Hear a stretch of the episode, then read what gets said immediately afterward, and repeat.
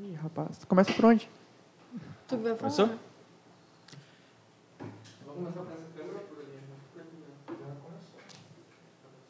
Olá, sejam todos muito bem-vindos, sejam todas muito bem-vindas ao Estação Planetário, o podcast da- do Planetário da Universidade Federal de Santa Maria. E hoje a gente está com um episódio muito diferente, né, gente? Inclusive, a gente está aparecendo nas câmeras. Esse episódio é muito especial e duplamente especial. Primeiramente, o nosso planetário está perto de comemorar os seus 50 anos de história. É muita estrada. E, gente, mais um ponto que está no meu coração que faz esse episódio ser especial é que hoje é o aniversário de um ano do Estação Planetário. Oi, oi, gente. A querida equipe do Planetário, meus colegas de trabalho, como é que vocês estão? Vamos começar a rodinha aqui pela Gil e vai fazendo a voltinha aqui. Oi, pessoal, tudo certo? Ah, bom, me apresentar para vocês, né? Meu nome é Giovana, sou estudante de Física aqui da UFSM e trabalho como bolsista PIBIC no INPE. Então, e aí pessoal, tudo bem? Eu me chamo Ana Calmon, mas a maioria das pessoas me chama só pelo sobrenome, que é Calmon. Eu sou estudante de Engenharia Espacial pela UFSM, bolsista do Planetário. Olá pessoal, tudo bem? Eu sou o Daniel, também aluno do curso de Engenharia Espacial e também bolsista do Planetário. Olá, pessoal, tudo bem? Meu nome é Otávio, eu sou bolsista e monitor do Planetário e sou acadêmico do curso de Geografia. É isso. Bom, ah, a nossa equipe, então, né, ela é formada pelos monitores. Temos também aqui nos bastidores o Pedro, que é da área científica, ah, tecnológica, perdão, do planetário também, está aqui auxiliando a gente. O Regis está aí por trás das câmeras também, que é o nosso diretor. E, bom, gente, o Otávio, vocês já devem estar cansados de ouvir, né? Ele está sempre junto comigo em todos os episódios. Então, já que todos se apresentaram, eu tenho uma primeira pergunta muito muito chocante para todos vocês, que exceto a Gi, que faz parte já do acervo do planetário, tá, gente? Ela está há muito tempo aqui. A gente tem os monitores que estão há mais ou menos um ano, né? A gente está trabalhando aqui no planetário faz um pouco mais de um ano. E eu gostaria de saber de todos vocês como é que é essa experiência de trabalhar no planetário da UFSM. Bom, eu vou começar falando. Eu acho que é muito difícil sintetizar em palavras o que é trabalhar no planetário. Ah, porque é uma coisa assim que faz parte do meu dia a dia há um ano já. Eu acordo ah, tendo que passar sessão, ou a gente vai fazer trabalhar algum projeto, alguma coisa. Então, é uma coisa que está comigo no meu dia a dia, é uma coisa que, além de ser um trabalho, é uma coisa que eu gosto. Vocês já ouviram aquela frase, né? Ah, faça uma coisa que você gosta e você não vai trabalhar um dia dessa vida. E é uma coisa que faz muito sentido que eu vejo no planetário, porque é um- uma coisa assim que eu acho muito da hora, ah, porque eu, hoje, hoje eu acho que assim como vocês, a gente trabalha muito com ciência, né? Então, gente- então o planetário é uma porta de divulgação científica. É uma coisa que eu gosto muito porque ah, é muito interessante porque a gente pega uma ciência, a gente pega uma coisa difícil e tão complexa como a astronomia, a gente poder passar isso para o público de diversas idades é muito da hora, é uma experiência muito legal e eu não vivo sem o planetário hoje, sabe? Mesmo que eu saia do planetário, o planetário vai estar comigo e eu vou estar com o planetário porque é muito legal. E o mais legal de tudo isso é fazer parte dos 50 anos, né? Porque 50 anos não se comemora todo dia, é uma data muito especial e é muito legal. Tá com, tá com o planetário e tá com vocês aqui. Já puxando essa fala, né? Por isso que eu ainda estou aqui. Eu, eu fui bolsista, né? Entrei em 2018 aqui. E aí, ah, depois eu comecei a trabalhar com o INPE, né? E eu tive a oportunidade de ter a bolsa do INPE. E aí eu larguei a bolsa do planetário para começar a iniciação científica no INPE, mas impossível largar o planetário, né? Porque eu sou apaixonada pelo espaço e pelo trabalho que a gente faz aqui. Então, é, eu faço parte mesmo, como o Samuel falou. Bem, eu vou começar dizendo, na verdade, não como é trabalhar, mas como foi no início. Eu sempre fui uma pessoa muito tímida e entrar no planetário foi, tipo, um marco grande para eu superar esse meu problema, esse meu, meu maior problema de falar com as pessoas, principalmente em público, porque o nosso trabalho, ele é com o público, principalmente com as crianças, né? E como o Otávio disse, a gente sai do planetário, o Otávio não sai da gente. Pera, a gente sai Tá bom, né? A gente sai do planetário, o planetário não sai da gente. Já passei sessão pra escola, tipo, sem vínculo com o planetário, mas é porque onde a gente está, a gente está fazendo divulgação científica, a gente está fazendo ciência, a gente está ensinando, a gente está aprendendo bastante coisa. Até na minha iniciação científica mesmo que eu estou fazendo, que não é vinculado à bolsa, então eu posso continuar aqui, não tive esse problema da Giovana ainda. É, tá relacionado à astronomia porque o planetário pegou essa paixão que eu já tinha antes e aumentou ela e me ajudando em várias coisas que eu tinha problemas antes, né? timidez e etc. O pessoal já falou bastante coisa, mas a princípio, é, na mesma linha, eu sou completamente apaixonado por aquilo que eu faço. É muito gratificante trabalhar no planetário. Tudo que eu fiz desde quando eu entrei, eu sempre gostei muito do prédio. Uh, sempre foi algo que me chamou a atenção desde quando eu era criança. Então, trabalhar aqui para mim é muito gratificante. Quando eu acabo olhando tudo aquilo que nós já fizemos e tudo aquilo que nós estamos desenvolvendo agora e mais no futuro. Inclusive, me possibilitou uh, praticar várias habilidades que antes eu até poderia desenvolver, mas que acabei desenvolvendo por um conteúdo que eu gosto muito, que é a parte da astronomia e todas as ciências afins. Inclusive me auxiliou no meu próprio curso também, então uma série de projetos e outras coisas. Então eu só tenho a agradecer ao planetário e a todos que trabalham aqui também. A gente acaba criando um afeto pelo lugar, né? É, é algo incrível. Eu faço das palavras de vocês minhas palavras também, porque, de fato, chega a ser gratificante ver o quanto os meus colegas de trabalho são apaixonados pelo trabalho, assim como eu. Eu amo o que eu trabalho. Tipo, eu vou passar uma sessão, eu adoro. Eu, me, eu saio de uma sessão realizado. É incrível. Principalmente quando é aquelas turmas de criança que eles enchem de perguntas. Eu sempre, antes de começar a trabalhar, eu sempre ficava desesperado. Mano, e se eles fizerem muita pergunta? E hoje, se eles perguntam, é o é o que faz a sessão ser bonita, sabe? É o que faz a sessão fluir. E então, se a gente vê hoje o que a gente está fazendo no planetário, como o Otávio disse também, está fazendo parte dos 50 anos do planetário, é um marco que, mano, é único na nossa vida, é único na vida de qualquer pessoa que fizer parte disso. E é muito gratificante, assim como vocês falaram, muito enriquecedor também em termos de conhecimento, habilidades desenvolvidas. E, bom, eu tenho só a agradecer ao planetário também é, uma coisa interessante do planetário é que, tipo, ele abriu portas uh, para eu aprender muitas coisas. Como o Daniel comentou, a gente aprende muita coisa aqui. Tipo, eu, assim, não é ser desumilde, mas eu sempre fui bem comunicativo, assim, só que não significa que eu me comunicava bem com as pessoas, né? Todo mundo aqui fica brincando que eu tenho muita repetição de palavra. Quando eu comecei a passar a sessão, eu ficava falando, uh, cara, toda hora, assim, sabe? E, então, no planetário, a gente acaba uh, tendo contato com muitas oficinas, né? Onde a gente aprende muitas coisas novas. E no próprio podcast que eu faço uh, parte com o Samuel, cara, a gente já conversou com cientistas, assim, das mais diversas áreas. E é muito, assim, é muito bacana, sabe? E é, é engraçado porque é importante, né? Que eu consigo relacionar o meu curso com a astronomia e com as coisas que a astronomia me proporciona. E é muito legal. Mas agora falando uma coisa mais cômica, né, que eu acho que é, é muito, muito interessante, porque a gente já atendeu milhares de alunos esse ano, né? Só esse ano, ano passado também, por conta da pandemia, a gente está trabalhando de forma virtual e a gente escuta todo tipo de pérola possível de pergunta. Né? Então, vamos fazer uma pergunta aí para Ana. Vamos começar contigo. Meu Deus. Fala uma situação engraçada que já aconteceu, alguma pergunta assim cômica que já já te perguntaram, alguma coisa assim. Uma, uma situação que eu lembro toda vez que me faz essa pergunta é de quando eu estava passando uma sessão, e era a sessão 3, e a gente estava falando aquela parte que eu falo dos signos, né? Eram crianças de 8 anos. E aí, as crianças estavam super animadas, eu estava mostrando no estelário o céu, mostrando as estrelas, e as crianças começaram a falar, tipo, ah, meu signo é esse, meu signo é, sei lá, Sagitário, Escorpião. E aí perguntaram qual era o meu. Eu respondi, ah, meu signo é Virgem. E aí levantou uma criança e gritou, eu também sou virgem. tipo, muito alto. e a professora teve uma crise de riso e teve que fechar a câmera. E eu não podia rir, porque era uma criança de 8 anos. Eu, tipo, ok, vamos procurar a constelação. Santa Inocência. Também tem o clássico... É, quantas estrelas tem no mundo? Nossa, esse qual é o maior planeta? É, qual tá, qual é a resposta? Quando alguém te pergunta uh, quantas estrelas tem no mundo, qual é a resposta? Só uma, Só e ela é você. Ah. resposta perfeita.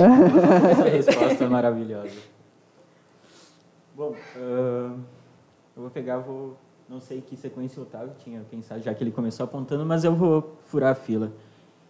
Eu acho que uma das situações mais engraçadas que eu passei no planetário não foi nem passando uma sessão para uma escola. Foi logo no começo. Eu não sei se vocês lembram, mas a gente fez meio que um teste antes de começar a passar as sessões, que a gente passou a sessão para para Jaque e para Gi. E eu fiquei com a sessão 4. E eu passei muito rápido aquela sessão. E o primeiro comentário que foi depois, né, que a Jaque deu, foi que eu passei uma sessão relâmpago.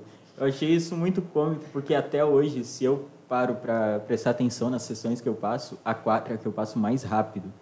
E como a Ana falou, tem o clássico de quantas estrelas existem no mundo, ou também qual a maior estrela do sistema solar. Essa também eu já ouvi algumas vezes, que muito boa.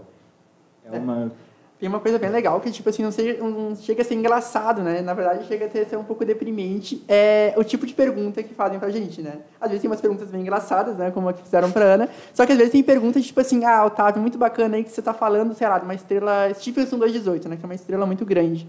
Tá, mas quantos planetas terras cabem dentro da Stephenson? Cara, como é que eu vou saber disso? É uma pergunta super específica, tem que calcular, né? Eu lembro que uma vez eu tava... O Dani tava passando a sessão. E eu tava lá como assistente, respondendo as dúvidas. E aí ele falou da Stephenson 218. E aí perguntaram, quantas pessoas cabem na Stephenson 218? Imagina fazer o cálculo, né, com é, o tamanho assim, da estrela para saber quantas pessoas cabem, né, tipo, nossa. É, a imaginação das crianças vai longe, assim. E, a, e, essa é uma das partes mais legais, né, como o Samuel comentou, porque às vezes a gente está falando de uma coisa e eles vão lá, encaixam com outra coisa na cabeça deles e, e trazem para a sessão, né um dos motivos principais de porque por um bom tempo nós passávamos sessões em duplas ou trios, até porque sempre que passava uma pessoa acabava passando a sessão, tinha outra que ficava assessorando no chat. E às vezes surgiam essas perguntas muito específicas mesmo, de verdade, que a pessoa era obrigada a calcular ali. Faz um cálculo rápido e vê o que sai na resposta. Nossa, quantas pessoas cabem na Stephenson 218? Cara, é uma estrela com mais de duas mil vezes o tamanho do Sol. Tu tá fazendo a conta, né? Eu tava, eu tava parado aqui fazendo essa conta, cara. Não tem... que aproxima o volume da pessoa por um retângulo. É, uma esfera? Um Muito. Uma esfera, né? Que daí já vai ela encaixando lá. Tem uma coisa muito legal também. Aproximações básicas do dia a dia. Uhum. Tem, uma, tem uma coisa muito legal que a gente está passando a sessão 5, que a gente fala da ciclo de vida estelar, né? E a gente tem que falar que o Sol um dia ele vai F, né? Vai dar uma morrida. Aí a gente fala, então, gente, o Sol vai morrer daqui a uns 5 bilhões de anos. A galera já começa a ficar só frio, assim. Na cabeça das crianças, 5 bilhões de anos é 5 anos. Exatamente, sabe? É 5 dias, às vezes. É, é. E eu acho que todo mundo aqui vai concordar comigo que a astronomia, quando a gente fala de astronomia, quando a gente vai estudar isso, a gente está falando de coisas muito grandes, né, de distâncias muito grandes. Então as pessoas, a gente já viu esse padrão, né, eles sempre tentam relacionar com uma coisa que a gente conhece para tentar dimensionar, né, o que a gente está vendo. Stephenson 218, a gente tenta usar a Terra ou as pessoas, né, que a gente sabe quanto mede uma pessoa. Já me perguntaram também que, já me falaram, né, por minha informação, que se todos os seres humanos ficassem um no ombro do outro, a gente chegaria até a Lua. Só que eu falei, né, que depois de sair dessa atmosfera, todo mundo ia morrer, né? Não tem que fazer. Então não, não iam chegar ninguém, eu acho. Então, né? A gente acaba não chegando por um simples fator. Uh, nossa, eu tinha uma coisa na cabeça, só que agora eu perdi, mas também era uma situação bem cômica de se trabalhar no planetário. Perdi o fio da meada. As perguntas sobre aliens também são muito boas. Ah, aliens. Uh. Ah, sim. aliens, muito e bom. os ETs. Uhum. É, Otávio, muito legal aí, mas os ETs. E é com base nessa pergunta que a gente, todo mundo aqui ouviu, né, que a gente pegou e concebeu aqui nós em conjunto a sessão 7, que é a sessão de astrobiologia, de tanto a gente ouvir a questão dos aliens. Eu gosto de relacionar a pergunta dos aliens com as estrelas de nêutrons, por causa das primeiras que foram descobertas, que foram chamadas lá de LGM, né, Little Green Man. Uhum, exato. o pessoal achava que eram aliens e tal, então, tipo, dá para relacionar com coisa mesmo assim. Isso. Mas a sessão 7, óbvio que, tipo, vai muito além. É, não, mas eu é, super entendo a questão dos aliens, né? Porque imagina um monte de onda de rádio chegando na Terra, a pessoa, pô, de onde é que tá vendo isso, né? É um sinal, né? Exato. Porque ainda mais que ficava piscando, né? É. Os... É. Eu não sei qual que é a resposta que as crianças esperam quando perguntam sobre aliens. Mas o que eu comento muitas vezes é que tem aquele cálculo de proporção, né? Que tem pelo menos cinco estrelas no nosso aglomerado local que vai ter um planeta como a Terra, enfim. E eu pego, eu reduzo muito isso. Eu faço tipo, se em cada galáxia tiver uma estrela semelhante ao Sol com um planeta semelhante à Terra orbitando ele, já são bilhões de chances de haver vida em outros planetas. E as crianças ficam chocadas com isso, porque eu não sei, talvez elas esperem que a gente realmente diga: não, não existe vida fora da Terra. A Terra é o único planeta com vida, mas não é algo que a gente pode dizer com certeza. Aí sempre vem aquele, aquela expressão de surpresa.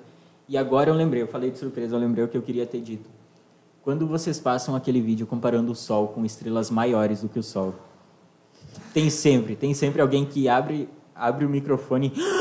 Nossa! Pô, Não tá tem tamanho? uma sessão que não acontece. Meu Deus. Nem dá pra ver o sol. Não, já que a gente está falando sobre as sessões que a gente passa, né, no, no mundo virtual agora, e eu acho que a gente vai continuar depois que voltar, né, porque antes de eu falar o tema que eu queria falar, cara, é muito gratificante tu entrar numa sessão e poder falar com uma escola do Rio de Janeiro, com uma escola de Pernambuco, assim, super distante, sabe? A gente está em contato. Eu acho que isso foi uma coisa que a pandemia trouxe e eu acho que chegou para ficar, porque é muito interessante, né? Porque eu, pelo menos, quando eu passo a sessão, eu sinto que a cabecinha que está lá do outro lado entendeu, sabe, o assunto. Agora, falando da sessão de exploração espacial, a gente estava falando de, o Samuel estava comentando, né, de planetas que podem abrigar vida, né, que estão abrigar vida, que estão em outras galáxias. E quando a gente fala que da maior velocidade, né, da, da, da porcentagem da maior velocidade perto da velocidade da luz, aí a galera tipo, fica em choque, porque daí a gente vê o quão difícil é a gente sair da, do nosso sistema solar, né, ou sair da, da Via Láctea. Pode comentar um pouco sobre isso, que a gente trabalha muito na exploração espacial, questão tipo da dificuldade. Ah, realmente. Um dos assuntos que nós abordamos nessa parte da exploração espacial é claro que a sessão ela foi concebida inicialmente para falar de coisas que foram feitas no passado, coisas que estão sendo feitas no presente e coisas que estão acontecendo no futuro próximo. Nós não tentamos chegar em assuntos que são muito avançados de coisas que ainda não existem, mas que podem existir daqui a 50, 60 anos. Entretanto, a gente faz sim esse paralelo, porque uma das perguntas que o pessoal faz é: será que um dia nós vamos ter tecnologia para conseguir sair do sistema solar de forma tripulada? Ou seja, pessoas poderem sair do sistema solar, não uh, sondas? Ou até mesmo, será que um dia nós realmente vamos conseguir ver a nossa galáxia de fora?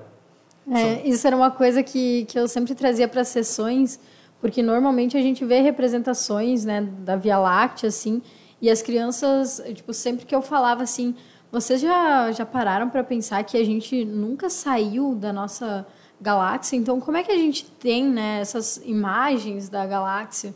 Então, eles ficavam, é, como assim a gente nunca saiu? Não, mas é, vocês concordaram comigo, né, que o objeto mais longo, que mais longe está da gente é a, a Voyager, né, que, que recém saiu do nosso sistema solar. E, e aí eles ficavam tipo, nossa, né, que estranho. Daí eu fazia, falava, né, assim, bom, de, é como se vocês estivessem tipo de dentro da casa de vocês, tentando imaginar como é a parte de fora da casa de vocês. Se vocês não saíssem de dentro, vocês não iam ter absoluta certeza, vocês não iam ver a casa de vocês por fora. Mas através das paredes, através do estudo das outras casas que vocês veem ao redor de vocês, vocês conseguem ter uma ideia de como é a casa de vocês por fora. Né? Então, é essa a relação que eu sempre fazia com, com a galáxia, né? com a gente ter essas imagens, mas que, na verdade, não são imagens, né? são construções do que a gente sabe que é a galáxia, né? de acordo com os estudos que a gente tem daqui de dentro e de outras galáxias. Né? As crianças sempre ficavam, tipo, nossa, sabe, muito maravilhadas com isso. Né?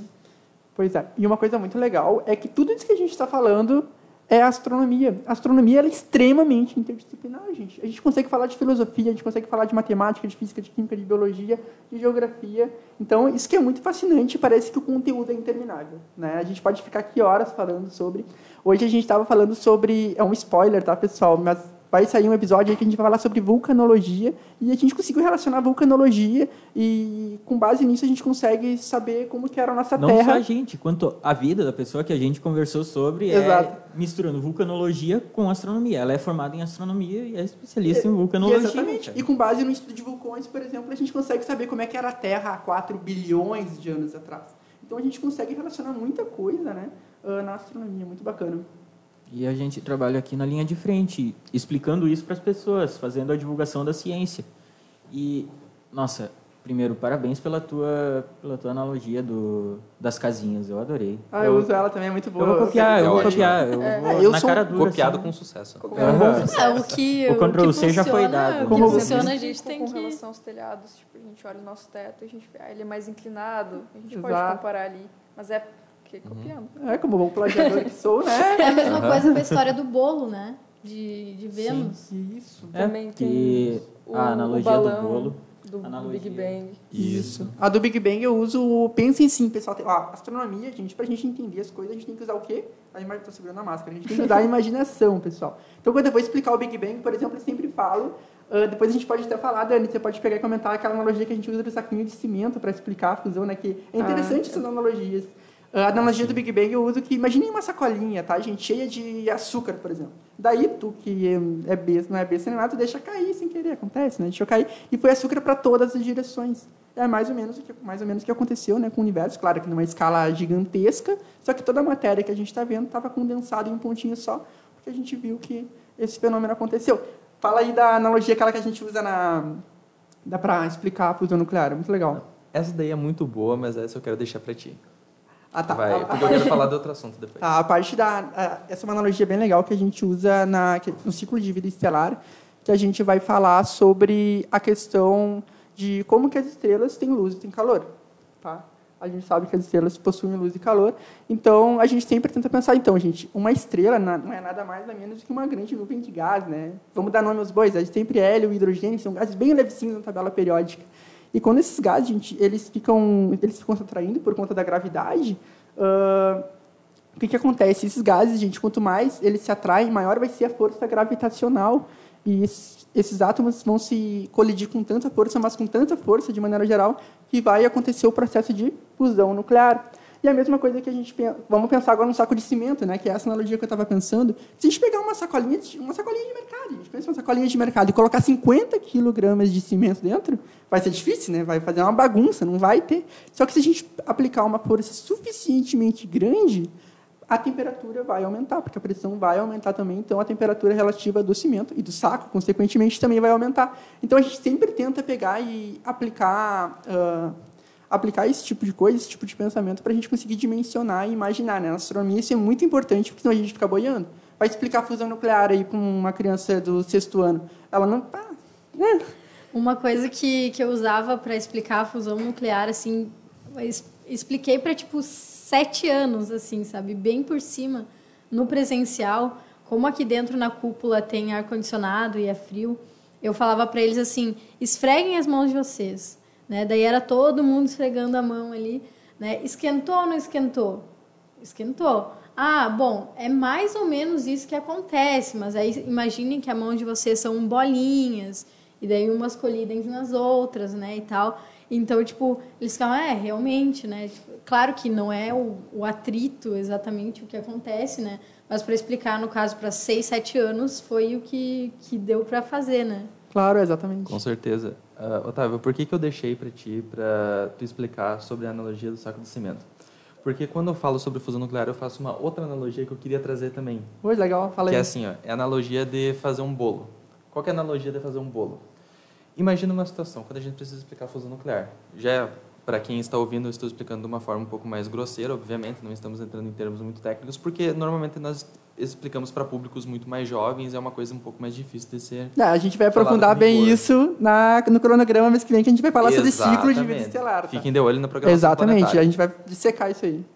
Qual que é a analogia? Imagina que vocês vão fazer um bolo. E para isso vocês e vai ser um bolo bem grande. Vocês vão precisar de 2 kg de farinha. Vocês têm dois sacos e vocês vão colocar numa vasilha. Um mais um igual a dois. Eu tenho um quilograma, outro quilograma, dois quilogramas. Normal, né? Tranquilo. Agora vamos imaginar uma situação hipotética onde é que eu pegasse um quilograma, botasse na vasilha, pegasse outro quilograma e desse um quilograma e pouquinho. Ué, o que, que aconteceu? O quê? Alguma coisa, algo de errado não está certo. Exatamente. Então, o que, que aconteceu? Ela não pode ter sumido do nada. Porque a gente sabe, nada se perde, nada se cria, tudo se transforma. É. Então, o que, que aconteceu?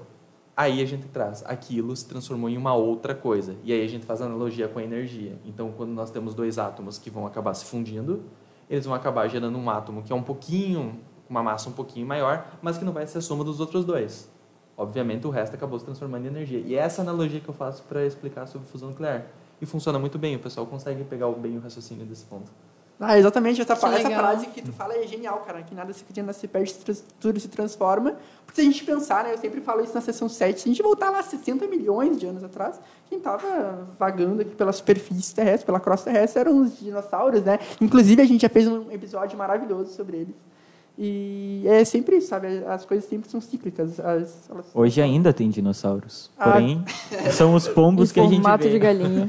É, é, verdade. Um detalhe, né? O que Sabia? sobrou dos dinossauros Aí, são os pombos. Uma coisa que eu aprendi, eu falei pra minha família inteira, que eu aprendi aqui no podcast, é que a gente acha que ah, um crocodilo é muito mais próximo de um dinossauro do que uma galinha, né? Eu não sou ignorante nem nada, todo mundo sabe disso. Só que, na verdade, gente, é, são as aves por conta da anatomia da patinha do crocodilo. Quando encosta no chão, quer dizer que ele é um parente mais distante do Não, dinossauro. e tem mais uma questão. As É aves, elas não são parecidas com os dinossauros. Elas são dinossauros. Isso foi muito chocante. Exato. E, E- e, aham. E quando a gente vai ver Jurassic Park, a gente não vê dinossauro com pena, né? A gente vê eles bonitinhos lá. Eles tinham penas. Pessoal, fa- fazendo agora uma breve reflexão de tudo aquilo que nós conversamos agora, porque nós falamos bastante da nossa história dentro do planetário. Mas quando é que a gente expande para o geral? Porque nós tivemos desafios muito grandes no período da pandemia. Então, de coisas que nós precisamos nos adaptar e tudo mais. E analisando tudo aquilo que nós fizemos, uma coisa muito gratificante para mim e muito provavelmente deve ser para vocês também, é tudo aquilo que nós construímos nesse período. E como que isso acabou contribuindo para a história do planetário como um todo. Nossa, demais. É. Inclusive, esse podcast ele é fruto da pandemia e É. vai fazer parte agora do, da história do planetário, né? Eu cheguei, comprei o microfone lá e eu queria dar uma utilidade a ele. Cheguei com a ideia do podcast, todo mundo pilhou e aqui a gente está comemorando um ano já a desse gente- negócio, né, gente? E a gente é pioneiro cara, 50 anos de história. E nós aqui, a gente, a gente é pioneiro em um monte de coisa que aconteceu, entende? A gente criou quiz, a gente criou podcast, a gente criou sessões virtuais, a gente criou sessões, a Giovana criou cinco, né? A gente, a gente criou outras. Então, cara, é muito da hora, sabe? Tipo, fazer parte disso, e, tipo, fazer parte, tipo, não é uma coisa apagada, tipo, ah, o Otávio fez parte. Não, eu, tipo, eu produzi muita coisa legal, sabe? Assim como todos vocês, é muito massa. E uma série de projetos posteriores que vão vir Com certeza. também. Exatamente. É, o, o planetário ele nos, nos dá essa oportunidade, né? De fazer a diferença, mesmo que seja tipo para uma escola que a gente passou sessão, entendeu? Daqui cinco anos, daqui dez anos, aquela criança vai lembrar de alguma coisa que tu falou ou da sessão que ela teve com o planetário durante a pandemia, né? Agora falando sobre isso, né? O planetário sempre ah, passou as sessões aqui, né? Fisicamente aqui no prédio do planetário, que é onde a gente está aqui gravando né? E aí com a pandemia a gente teve que se readaptar, né? porque a gente não não podia mais ah, realizar as atividades aqui presenciais. Então veio a elaboração das sessões virtuais, né? Eu comecei com isso, que eu era a única bolsista na época, e, e foi muito assim, meu Deus, né? Imagina dar cara a tapa na, na internet, num, num grupo com professores ali, assim, me gravando, eu não gostava muito disso, né? Então, elaborei as sessões em cima de um outro material que eu tinha já elaborado, tipo, reparti por assuntos, né, que poderiam levar em torno de uma hora, e a gente foi passando, foi divulgando, né? As escolas foram se interessando, até porque eram atividades diferentes, né? Porque no início a gente começou em agosto, se eu não me engano, agosto de 2020 com as sessões virtuais, né? Então demorou um tempo para a gente se adaptar, criar essas sessões, mas ainda, tipo, a gente teve uma adesão muito grande ainda no ano de 2020, né? Das sessões. A gente passou muita sessão em 2020. E um detalhe é que essas sessões virtuais, elas têm um, uma característica singular, né? Cada pessoa que vai passar uma sessão, ela passa a sessão um pouquinho diferente. A minha sessão 5, por exemplo, não é igual a da Giovana. A da Giovana não é igual a da Ana, a da Ana não é igual a do Daniel, a do Daniel não é igual a do Otávio. A gente acabou deixando, como elas são, claro, são bem mais trabalhosas do que uma sessão presencial, né? Que a sessão presencial a gente coloca o projetor lá bonitinho e tira as dúvidas no final. As sessões virtuais, não, a gente explica a sessão inteira. E por estar explicando, por estar lá acompanhando ela direto, a gente acabou ajeitando alguns detalhes, dando aquela personalizada. Então, não é só a sessão 5, é a sessão 5 do Daniel, é a sessão 5 da Ana, a sessão 5 da Giovana. Então, a gente tem esse ponto também, né? Todas as sessões, elas são meio que personalizadas a partir de cada monitor. A gente tem o conteúdo base que tem que ser passado, mas ela sempre tem o toquezinho final, é como se fosse aquela como se fosse uma receita. Todo mundo coloca o seu toque numa receita e assim a gente faz também nas sessões, né? É, hein, pessoal? Pode falar, desculpa te interromper. Não, eu só ia acabar puxando o gancho do assunto que o Samuel estava trazendo agora e de tantas habilidades que um monitor precisa ter para acabar passando. Porque mesmo no presencial, por exemplo, tem muitas pessoas que acham, ah, é só ligar o projetor, passa e deu. O Giovanna vai saber falar muito melhor sobre isso, mas eu acredito que quando acontece, primeiro, tem que saber utilizar o equipamento. Já começa por aí, que é um equipamento com uma alta complexidade. E caro. Exatamente. Qualquer erro, qualquer deslize, são milhares de reais que precisam de conserto, então é uma coisa muito complicada. Tem a questão de trabalhar com o público, e às vezes não é só passar, porque tem as sessões ali que o monitor, a monitora pode acabar controlando as coisas. Tem também toda a questão de lidar com o público e fora as questões do prédio, trabalhar com os telescópios, tem que saber mexer com esses equipamentos. Então, o fato de só no presencial já era uma coisa um pouco mais complexa, né? Do que isso. E agora no, no remoto, uh, nós basicamente tivemos que aprimorar muito essa habilidade de acabar desenvolvendo conteúdos. Trabalhar com softwares, nossa. Trabalhar com softwares. Muito. Eu acho que essa é uma das maiores diferenças de bolsas no planetário, da bolsa do planetário, né, do trabalho aqui. Porque se eu, quando eu comparo com os meus amigos bolsistas, que são das áreas exatas, né? A gente também é, então a gente não sabe muito bem como é que funciona as outras áreas, pelo menos eu não sei. É, eles estão fazendo pesquisa, eles estão fazendo coisas mais fechados. Eles não têm tanta liberdade de expressão, digamos assim. Aqui no planetário a gente tem uma liberdade poética muito grande, apesar, né, de a gente ter esse essa necessidade de saber usar essa liberdade poética para aplicar algo técnico que é ensinar astronomia usando softwares, usando coisas, etc. Mas se a gente deixar tudo muito técnico, as pessoas não se interessam tanto assim, de Exato. toda forma. É, acaba ficando muito robotizada a informação, né? É. Uh, e agora pensando, tem uma frase muito antiga que é: se você quer testar se sabe algo, tente explicar para uma criança de 6 anos. Eu acho que nessa parte a gente já está bem testado. Né? A gente a já gente, foi bem a testado. A gente sabe muita coisa aí, então. hein? Olha só, eu peguei uns dados aqui, não, peguei uma colada, né, velho? Eu sou, eu sou sem vergonha. Cara, a gente já atendeu só esse ano, até o dia 25 de outubro, 4.341 alunos. Em 14 estados diferentes. 152 sessões passadas. Cara, que massa, velho. Cara, assim, 4.341 pessoas tiveram acesso a um conhecimento de qualidade, cara, porque a gente faz uma coisa de qualidade, a gente estuda, a gente se dedica, entende? E como o Dani falou, um monitor ele tem que ter muito mais competência do que saber astronomia, sabe? Astronomia, às vezes, não, não adianta você não conseguir passar, se na hora que você estiver passando a sessão, ela vai ter um aluno que está agitando, está ligando o microfone e não está conseguindo deixar o andamento da sessão fluido, então a gente tem que administrar muita coisa e, cara, 4.341 alunos, velho. Muito massa. E outra. E pensando assim, desculpa, Daniel. Uh, a gente expandiu para esse número de alunos atendidos graças, a, graças à pandemia também, né? Que quando era quando eram sessões presenciais, o que o planetário atendia era regiões próximas a Santa Maria, né? A gente tinha Santa Maria e a região aqui central do Rio Grande do Sul. E na pandemia a gente passou a expandir isso muito. Foi muito expandido, porque a gente atendeu no Nordeste já a gente atendeu gente do Nordeste, a gente atendeu no Norte, enfim.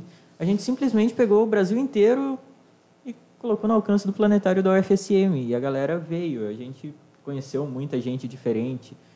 É muito legal porque toda vez que eu vou passar uma sessão, a professora ou o professor tem um sotaque diferente. E eu aprecio os sotaques, eu gosto de ouvir os sotaques do Brasil. Eu acho que o Brasil ele tem uma riqueza cultural muito grande os sotaques são fruto dessa riqueza também. E Daí, toda vez que eu abro uma sessão, eu acabo ouvindo um sotaque diferente de um professor. Um professor falando com um sotaque diferente, isso acaba sendo bem interessante também, né?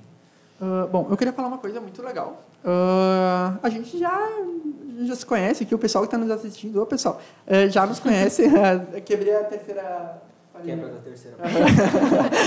Não. Uh, aí, o que acontece, gente? A gente já sabe como é que funciona a dinâmica do planetário hoje, com as sessões presenciais, né? Agora não, mas quem sabe ano que vem, as sessões virtuais. Mas como que o planetário começou, cara? Há 50 anos atrás. A Gil, que é a mais anciã aqui no planetário, acho que ela pode falar bem, cara, como é que começou, assim, sabe? A história. É, o, o planetário aqui, né, ele surgiu, então, lá em, em foi inaugurado em 1971 né, com o, o projetor Space Master, que até está aqui no, no hall para ser visto. Né? Claro, quando voltar ao presencial, o pessoal pode matar a saudade desse projetor. Né? Ele é um projetor óptico mecânico, então ele projetava a cada cada estrela era projetada por uma lâmpada.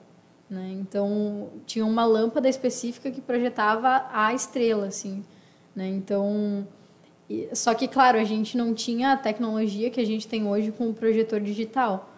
Né? Então tinham painéis com imagens que podiam ser inseridas. Né? Eu não cheguei a trabalhar com o Space Master, né? mas isso é o que eu ouvi também quando eu entrei, né, dos outros monitores. Então tinha uns painéis assim, né, que mostrava que dava para colocar tipo a lua, dava para colocar algumas imagens, mas depois, se eu não me engano, foi em 2009 que a gente teve a troca de projetor, né? Então, com o projetor da Digistar, né, da Evans que a gente tem aí, a gente consegue trazer uma infinidade de, de outros recursos para as sessões, né?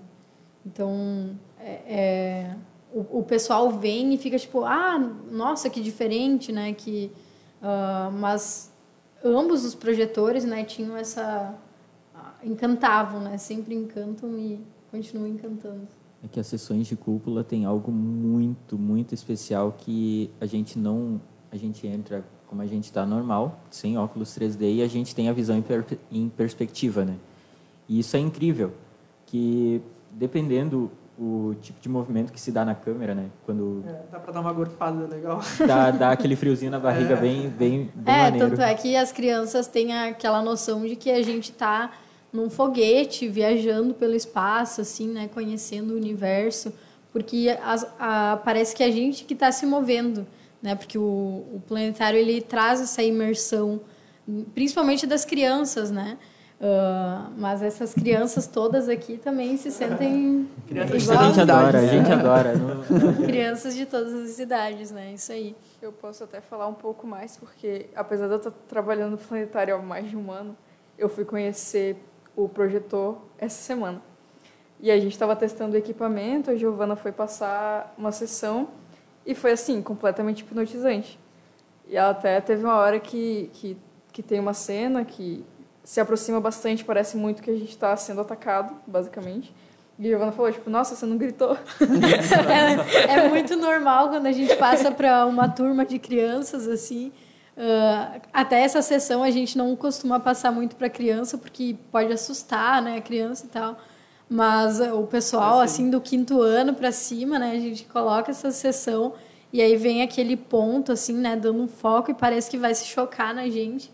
Né? E aí as crianças desviam assim e gritam, né? É uma adrenalina só. Falando nisso, agora da visão do espectador, porque eu já vi algumas vezes, obviamente, já vim aqui, mas nunca acabei passando a sessão no, no presencial.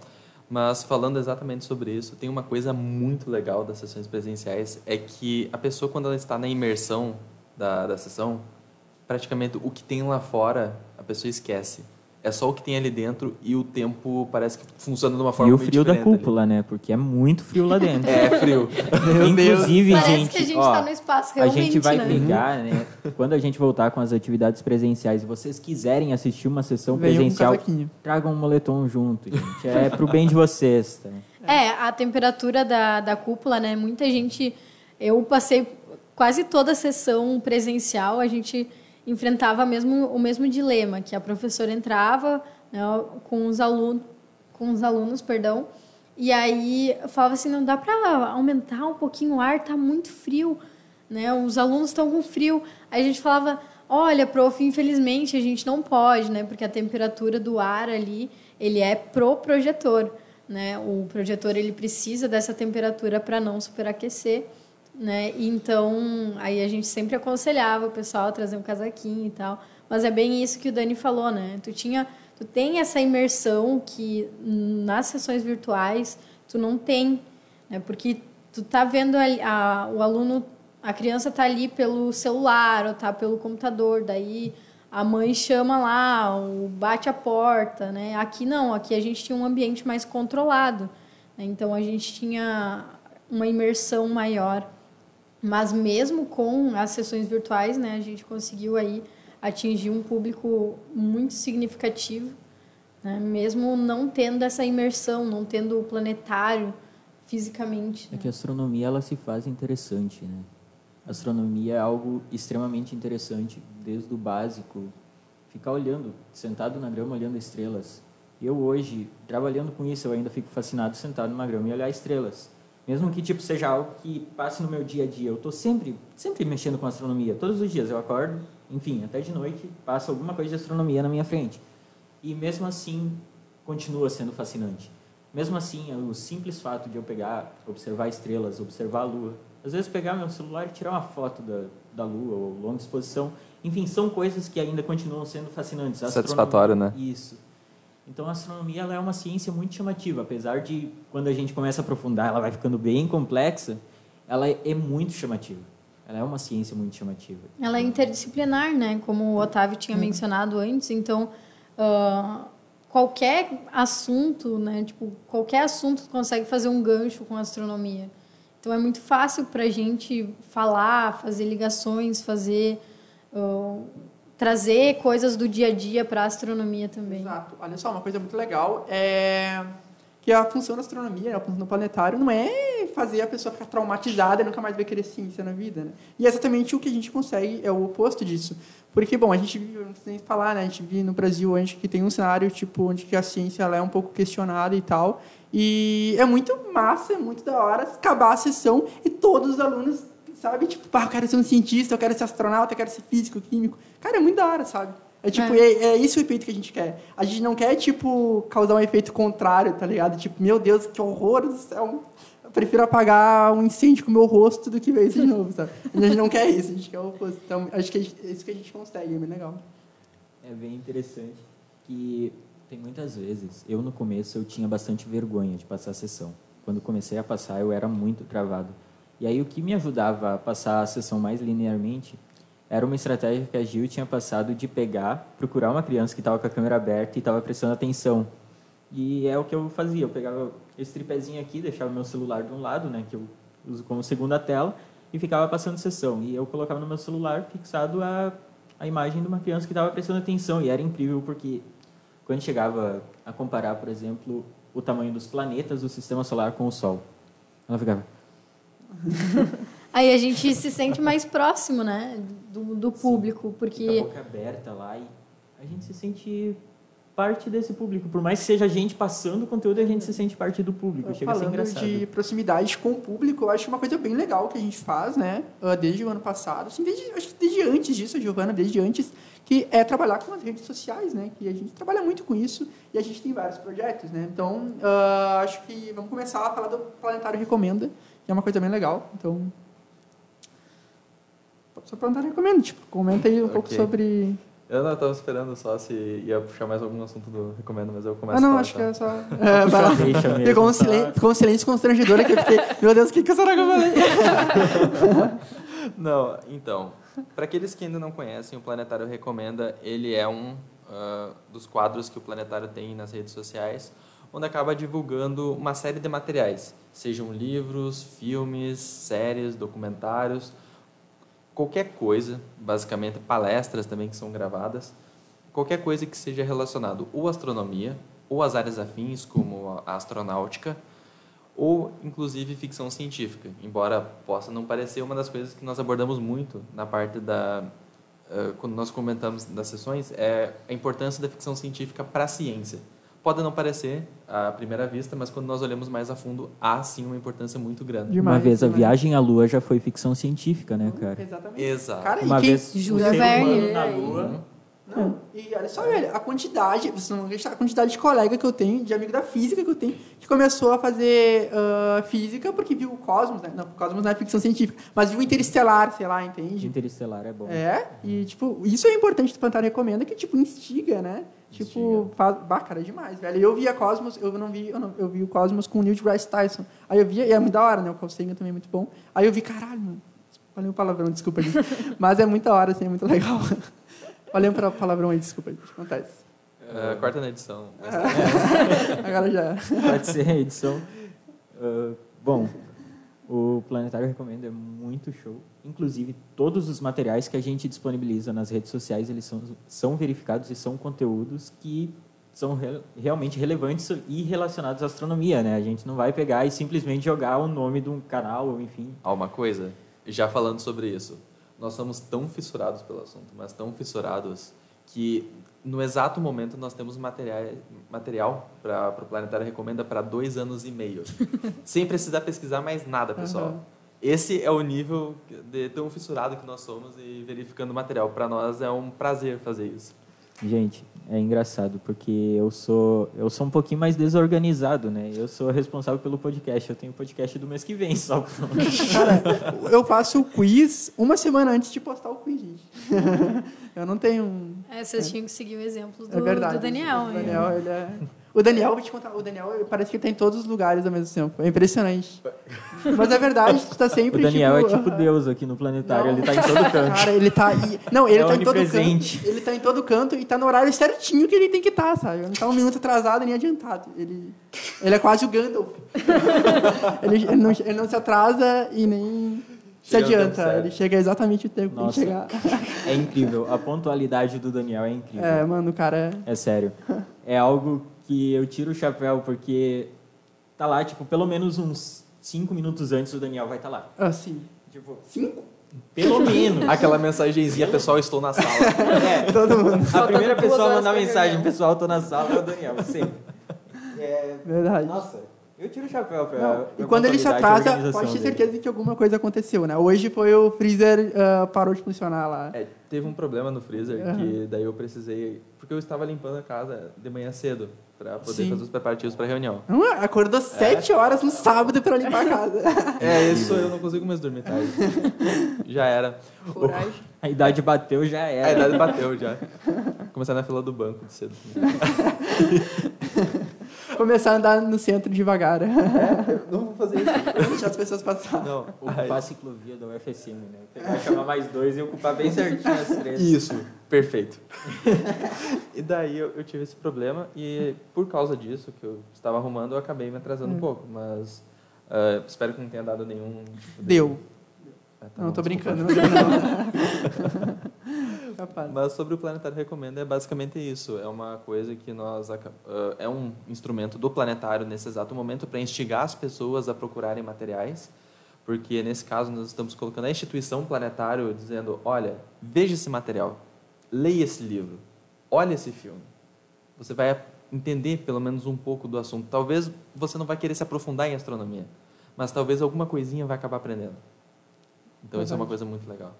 Você vai poder usar aquilo numa conversa, né? Você vai poder usar aquilo numa pesquisa. Tipo, se alguém tiver uma dúvida, você vai poder usar. E você está aprendendo tudo com base em coisa é, que é feita para a população, né? Tipo, não é divulgação científica exatamente. A maior parte das coisas que a gente mostra no Planetário Recomenda não é, não é feito para ser científico, mas ainda é. Tem, tem base científica, Exatamente. a gente aprende ciência. Eu acho que talvez dá para caracterizar como divulgação, mas é não acaba sendo algo técnico, né? Então é, é algo para público geral, não é? A gente não fornece conhecimento para quem tem conhecimento, a gente fornece para quem é mais leigo no assunto mesmo. A gente não vai pegar e divulgar conteúdo para um astrônomo profissional aprender mais. Pois é. Não, ele faz a pesquisa dele. A gente está aqui trazendo como se fosse um veículo desse conteúdo que o astrônomo estuda, pesquisa a gente está veiculando isso para todo o público.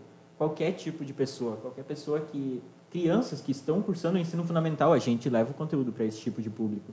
Então, o que o planetário faz é mastigar a pesquisa e dar na boquinha da população, né? A gente trabalha com só aquela temperada assim que vai lá no cotovelo.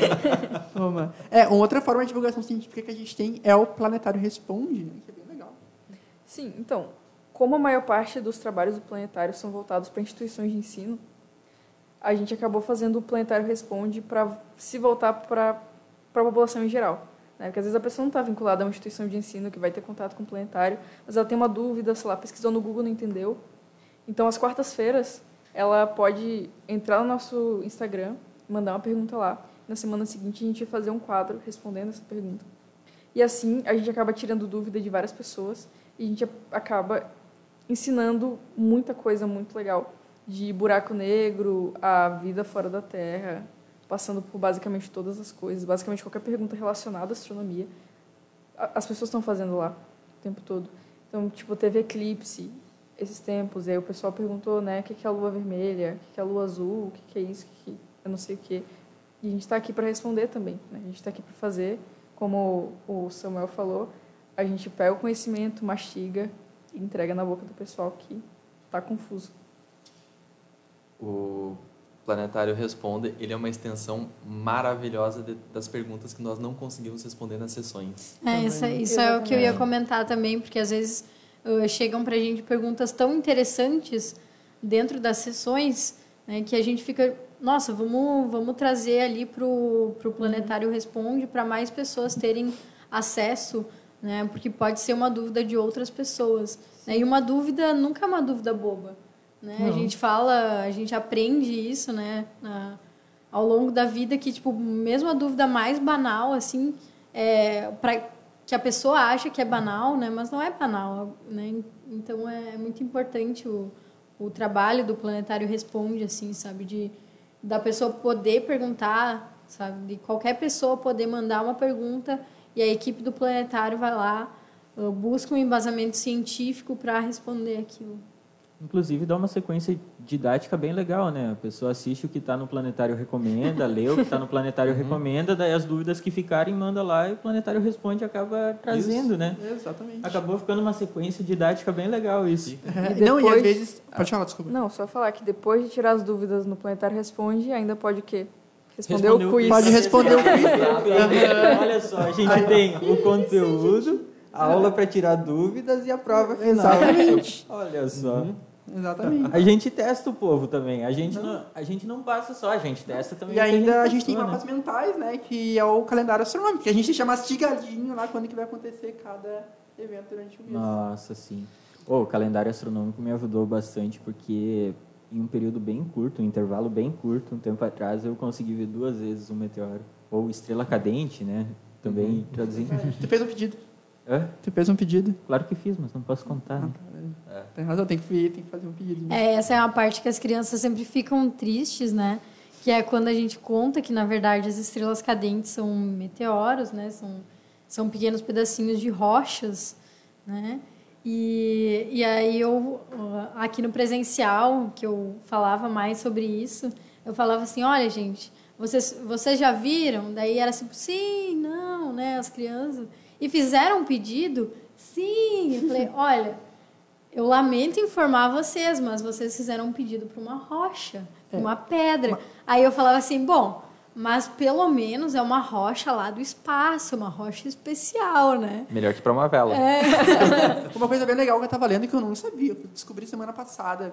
Ouvi num podcast também, né? Só que o cara era um cientista, então eu vou ter que confiar nele. Que ele disse que o meteoro não necessariamente é uma rocha, é um meteoro mesmo, né? Na sua nomenclatura quer dizer que é um, um peixe luminoso, né? Que cai do espaço. Ou seja, gente, se tiver um astronauta lá e ele lançar alguma coisa, né? Alguma coisa. É isso que vocês estão pensando. Ou se ele tá? for lançado também. Vocês, né? podem estar tá vocês podem estar tá fazendo um pedido para isso que vocês estão pensando, né, gente?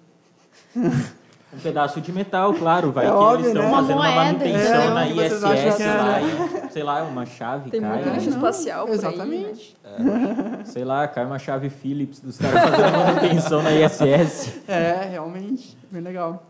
Uma coisa, só falando, antes de falar um pouquinho mais sobre o calendário astronômico, isso que a gente tinha comentado das perguntas, de, do fato de algumas pessoas acharem que a sua pergunta não é uma pergunta interessante de ser, de ser feita, de ser um pouco banal, mostra um lado dos monitores do planetário, seja nas sessões, seja no próprio planetário Responda. Como que nós acolhemos o pessoal também? Porque a, existem uma série de dúvidas que o pessoal faz, seja da própria sessão ou de alguma outra coisa que às vezes a pessoa não entendeu muito bem, viu uma reportagem, uma coisa, e ela sempre teve aquela curiosidade e o acolhimento que nós damos para responder aquela pergunta e às vezes o sentimento de gratidão da pessoa que teve aquela pergunta respondida é uma coisa muito legal. É muito legal, né? A gente, a equipe inteira, eu acho que o planetário tem isso, né, de ser muito solícito à sociedade, sabe? Eu lembro que teve uma senhora que comprou um telescópio, né? E ela não sabia mexer no telescópio, ela não sabia montar, ela não fazia ideia, mas ela queria muito usar o telescópio. Ela ligou para o planetário, né? A, a Jaque, que era diretora na época, ela passou o contato dessa senhora para gente. Aí gente, o Otávio foi lá na casa dela montar o telescópio, ajeitar o telescópio, calibrar, ensinar ela a usar, sabe? Tipo, sem ganhar nada em troca além do, da gratidão dela, assim, sabe? Do, do interesse de estar de tá passando isso. Tudo bem, Otávio, a gente sabe que ela te pagou uns troquinhos. Né? Ela me deu 50 pila, gente, eu tá indo. Mas olha, eu falei, não, você não precisa, não tem problema. Só que ela me deu 50, então, cara, bafo, eu fiquei muito feliz. Mas normalmente a gente não tem essa remuneração extra. É, é um caso especial, né? É. Mas eu acho que... Ponto fora da curva. É, é um pontinho fora da curva.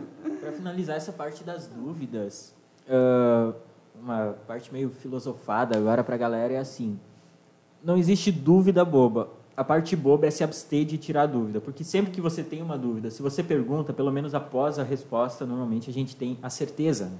Então, se a gente pega e pergunta, a gente se abre para perguntar, normalmente a gente acaba sanando essa dúvida, né? E passando a ter uma certeza sobre algo. Então, se abster da dúvida sempre vai ser pior. É. Então, se você tiver alguma dúvida, a gente vai estar sempre abrindo as caixinhas do Planetário Responde. É só mandar lá. Do mesmo jeito que, se você tiver uma dúvida não tiver a caixinha aberta, pode mandar mensagem para a DM do Planetário também. Vai ter gente lá para responder vocês. No Facebook também, a gente dá um jeitinho de atender a comunidade. Mas não se abstenha da dúvida, não se prive de perguntar. Que é algo que o Planetário tem a oferecer para vocês e algo que vocês têm direito de desfrutar também do Planetário. Bom, pessoal, uh, é, isso é uma coisa que eu aprendi. Porque eu, quando estava no ensino médio, ensino fundamental, assim, eu não gostava muito da galera que ficava fazendo pergunta toda hora. Só que é uma coisa que, tipo, o cara tem que perguntar, se ele não sabe, né? Senão ele vai ficar cultivando aquela incerteza dele, pode se transformar em alguma coisa depois, sabe? Então é bem interessante. Mas agora que a gente já falou, né?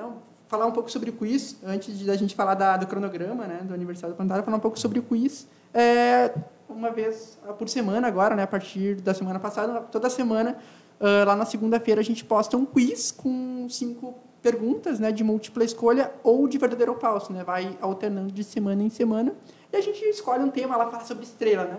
Daí a gente faz cinco perguntas né, com diferentes níveis de dificuldade. E depois de cada pergunta vai ter um, um stories né, explicando o porquê daquela resposta. Isso é muito legal, eu vejo que pessoa, as pessoas interagem muito. Todo mundo adora responder perguntas assim, né? Mesmo que erre, mesmo que acerte.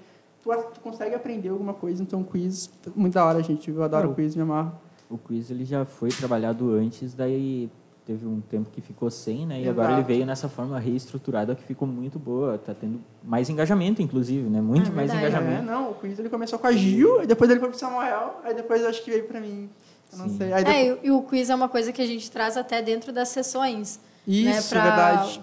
Para pegar, Realmente. dar um apanhado geral, assim, para aprender, né, para as crianças uh, sentirem se sabem, se não sabem, até porque todo mundo gosta de quiz, né? Exato. De responder quiz, de, de acertar. Então, tipo, a gente passava muito. Né, quando, a gente, quando eu passava sessões virtuais, era aquela vibração das crianças, assim, abrindo o microfone e gritando, assim, Sabe... acertei, Sabe o que eu gosto de fazer no quiz? Eu fico, eu fico bem sério falando assim, então, gente, a professora de vocês me disse que se vocês errarem alguma questão no quiz, vocês vão rodar em ciências. Aí todo mundo fica, tipo... Terror psicológico mesmo. Então vocês não, não, pelo amor de Deus, gente, não vão me decepcionar. Aí eles vão lá e acertam tudo. Aí ficou tudo. Eu tava brincando, gente, pelo amor de Deus. Ah, ah brincadeira. Só brincadeira. É brincadeira, é brincadeira. A gente falou, né, que tem também o quiz no final das sessões e algo que a gente não comentou e seria interessante a gente falar também quais são os temas de sessões que a gente aborda, né? As sessões virtuais que a gente está abordando hoje. A primeira é a de Stellarium, né? A simulação do céu em tempo real, que a gente pega, vai lá, dá uma breve introdução sobre, por exemplo, porque o céu é azul, né? A gente pega, introduz esse conteúdo depois vai para o Stellarium e começa a compreender coisas como os pontos cardeais. Normalmente é uma sessão já passada para turmas mais novas, né? E a partir disso a gente vai avançando o tempo, a gente vê constelações, a gente explica também qual que é a configuração de constelações no céu.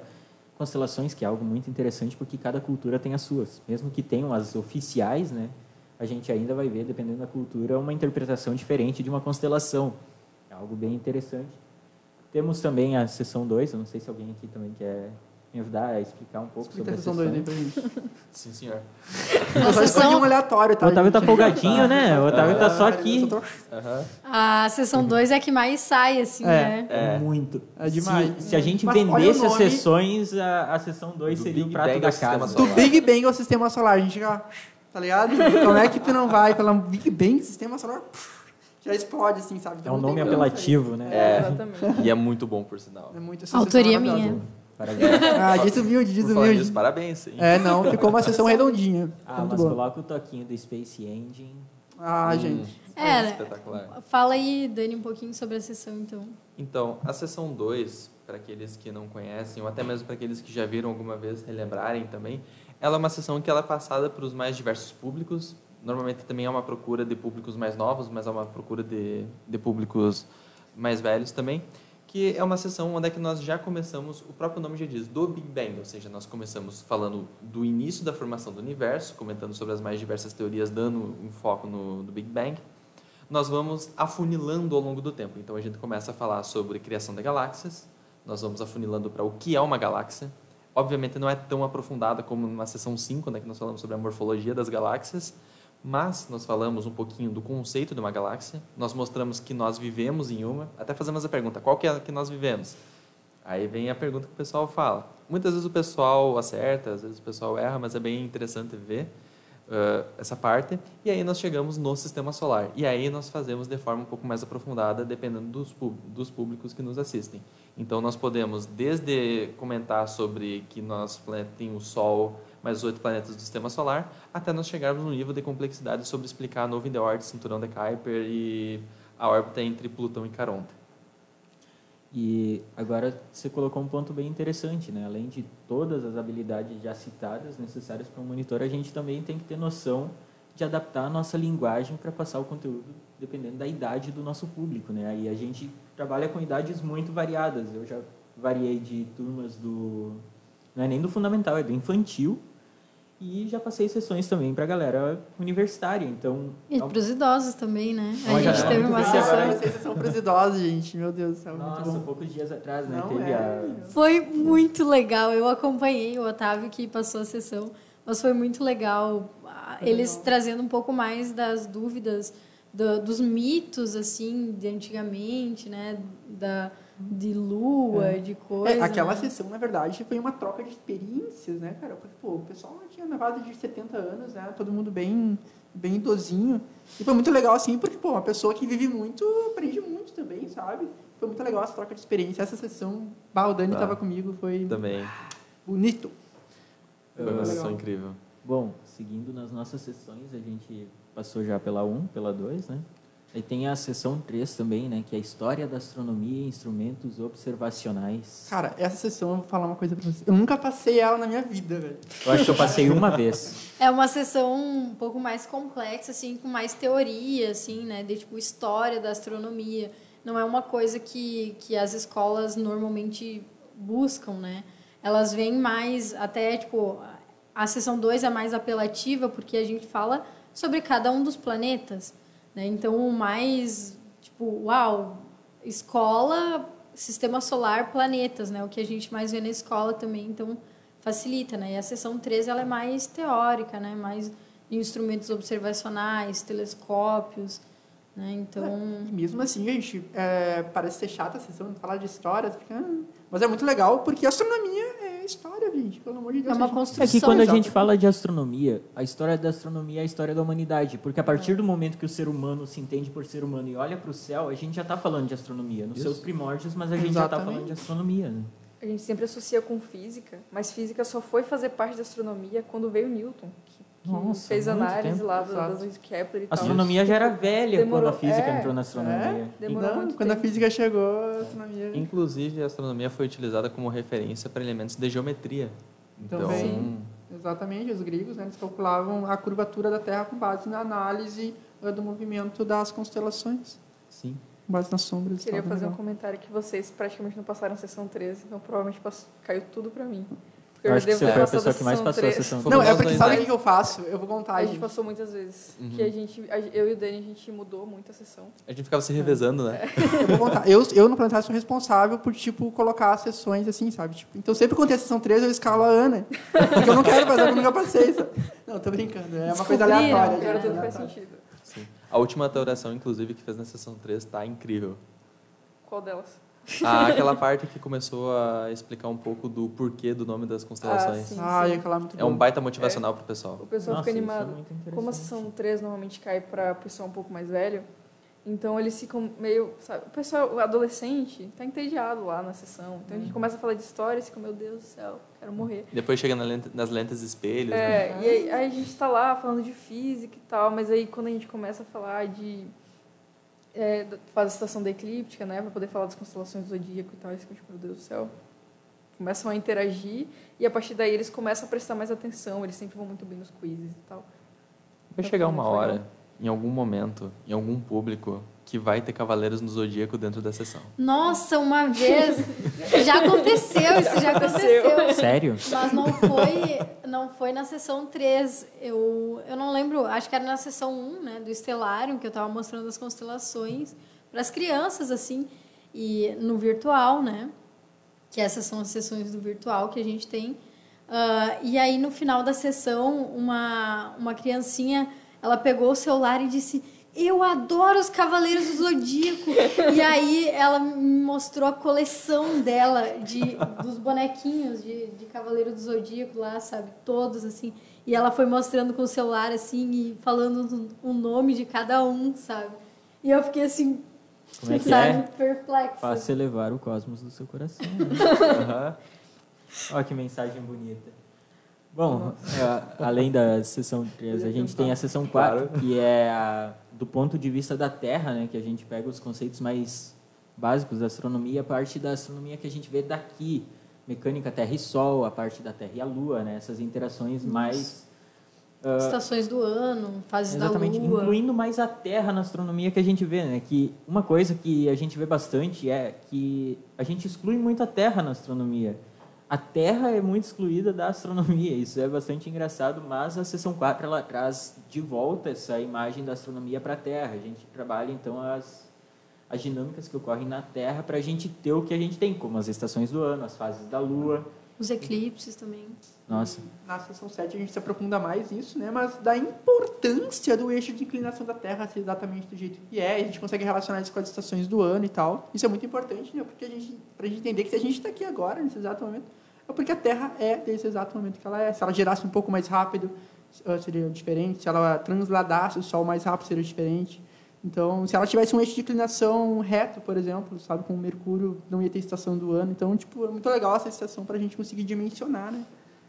Essas características. Isso me lembra que, de vez em quando, eu comento nas sessões, tipo, ah, eu, eu acabei de, na sessão 2, principalmente, acabei de falar do Sol, é feito de hidrogênio e hélio, não sei o quê, vou falar dos planetas, falo que Júpiter é muito grande, é feito de hidrogênio hélio também, eles ficam, tipo, tu não é uma estrela, não sei o que, aí eu explico, né, o negócio da fusão nuclear de novo, mas falo que Júpiter, às vezes, é considerado uma estrela fracassada, entre aspas, e assim, tipo, nossa, mas que triste, né, fracassada, e a gente fica, tipo, não, porque se ele tivesse se tornado uma estrela, a gente não teria Exatamente. vida aqui, né? Tipo, se ele fosse um pouco menor, talvez a gente não tivesse vida também, que não ia proteger tanto a Terra. Proteger. Exatamente, né? Então, tipo, a gente basicamente deu muita sorte de que todas as coisas fossem exatamente como são, porque senão é, ia dar tudo errado. É, passaria mas- de sistema solar para um sistema binário qualquer, né? Na sessão realmente. 7 eu falo isso, a galera tá, Otávio, mas tu é um coach quântico. Fala pra mim. Fala a verdade. Nossa. Acontece muito disso, né? Porque eu falo, bom, se a gente tá aqui nesse exato momento, é porque tudo que aconteceu na história, não na minha história, não na tua, mas na história dos 13 bilhões de anos do universo, 13 bilhões de anos é muito tempo, aconteceu exatamente do jeito que aconteceu. É muito louco isso, cara. Um negócio bem louco, se for parar pra É, pensar. muito- né? Tem, Cara, tem que ter muita coisa que tem que acertar muito em um, em um É. ponto muito pequeno. Por isso que a gente sempre fala que é, a evolução, né, não da vida, mas a evolução de um corpo celeste é mais do que tudo aleatória. Porque se a gente voltar a 13 bilhões com os mesmos parâmetros físico-químicos, não significa que a Terra pode, imagina, gente. Imagina se um asteroide que matou dinossauros tivesse sido desviado, sei lá. Cara, podia ter um monte de galinha Gigante. um monte de galinha gigante. gigante, entendeu? Então é muito legal, isso é muito bacana. Fuga das galinhas nunca foi tão real. É muito louco. ah, além da, dessas, tem a sessão 5, que eu acho que é a mais técnica que a gente tem, né? A sessão com mais coisas técnicas que a gente tem para passar é a sessão 5, né? Que é a astronomia moderna. Mas, na verdade, a astronomia moderna ela já passa a ter vários outros nomes. Aí a gente resumiu em astronomia moderna, porque o, o nome verdadeiro de astronomia moderna seria astrofísica, astrobiologia, astroquímica, astrocoisas, né? Porque a gente Astrocoisas. tem- Astrociências. Eu acho que esse deveria ser o novo nome da sessão 5. Semestre que vem Astrocoisas. Astrociências. Né? Astrocoisas. Astrocoisas com Samuel. Porque a gente acaba tendo a astronomia muito expandida hoje. A astronomia ela deixou de ser uma área só para fazer parte de várias. Daí entra a parte da interdisciplin... de interdisciplinaridade. Tem que consertar o negócio. É astrocoisas menos astrologia. É resto. É, é verdade. É, é um bom ponto.